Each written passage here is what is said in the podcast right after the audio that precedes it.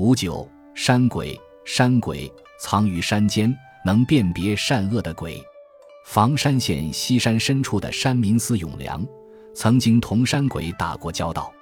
司永良家境贫穷，在家乡实在活不下去了，他只好别妻离子出外谋生。他极少出门，道路崎岖，走不多时就迷路了。他只得靠在一棵干枯的老树干下休息。忽然，他看见前面山坡上走过来三个人，他们身披白袍，像三朵白云飘将过来。走到跟前一细看，吓得司永良哇的一声大叫，瘫倒在大树下，浑身簌簌发抖。原来那三个白衣人非同寻常，长得高大无比，整个脸上只长一只眼睛，而两只蒲扇般的巨手掌上却各长着一张大嘴。司永良明白，他遇见的不是妖魔怪鬼，就是山间神灵，今日恐怕难逃厄运。他只好跪倒在他们面前，哭诉道：“本人司永良，家贫如洗，为谋生计，被迫外出，可走到此处，迷失了方向。”又饿又累，实在无法，还望三位大仙高抬贵手，放我一条生路。那为首的听了，似有同情之色，说道：“我们虽是山鬼，却从不伤害别人，你不用害怕。待我们寻找到食物后，分给你一些，你带回家度日去吧。”山鬼说完，转身张开双臂，手上的大嘴一张，打了一个长长的呼哨，刹那间。从四面八方围上来一大群山鬼，为首者发出滋滋叉叉的声音，一番布置，众山鬼一哄而散。只有一个山鬼俯卧在附近的草丛内。不一会儿，山下走来一个挑担的男子。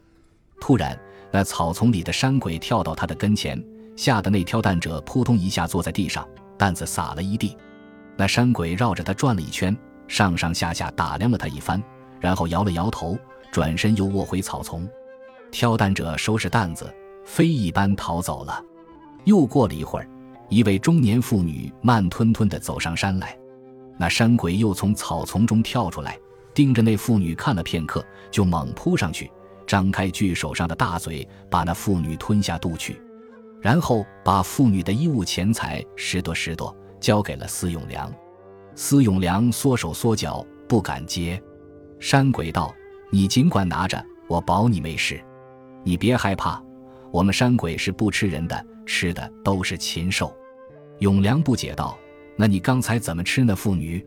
山鬼道：“那女人表面上看去是个人，其实内心与禽兽已无两样。”永良问：“何以见得？”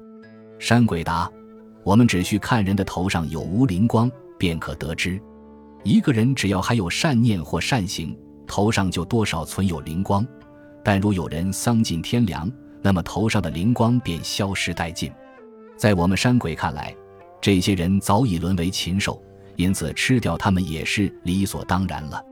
永良似乎有些明白了，点点头说：“那么说，那妇女头上已无灵光？”山鬼笑道：“你总算有点开窍。那妇女抛弃丈夫和亲子，另寻新欢，在婚后。”又百般折磨、拷打前妻的孩子，还不止一次的偷盗别人的财物。我给你的这些银子就是他偷来的。永良恍然说：“原来是这样。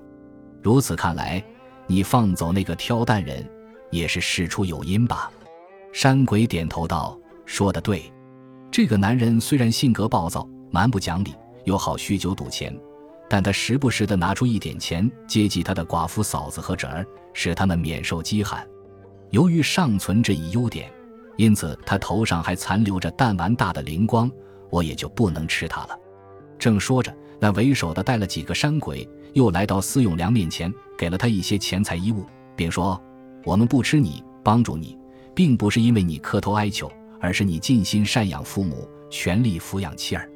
有时候吃的东西不够。”你宁愿自己饿肚子，也要省给他们吃，这样你头上的灵光就有一尺多高了。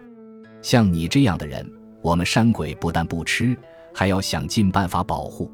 你回去多加勉励，好生修善，日后一定会有福分。说完，他给司永良指明了方向，就领着众山鬼呼啸而去，像几片白云飘得无影无踪。待到天明。司永良就按照山鬼的指引走出山坳，回到家中。不久，山鬼变善恶的故事便传遍了四周好几个山村。那些个平日里男盗女娼及虐待孩子、老人的作恶者，听后不免胆战心惊，他们的恶行也随之有所收敛。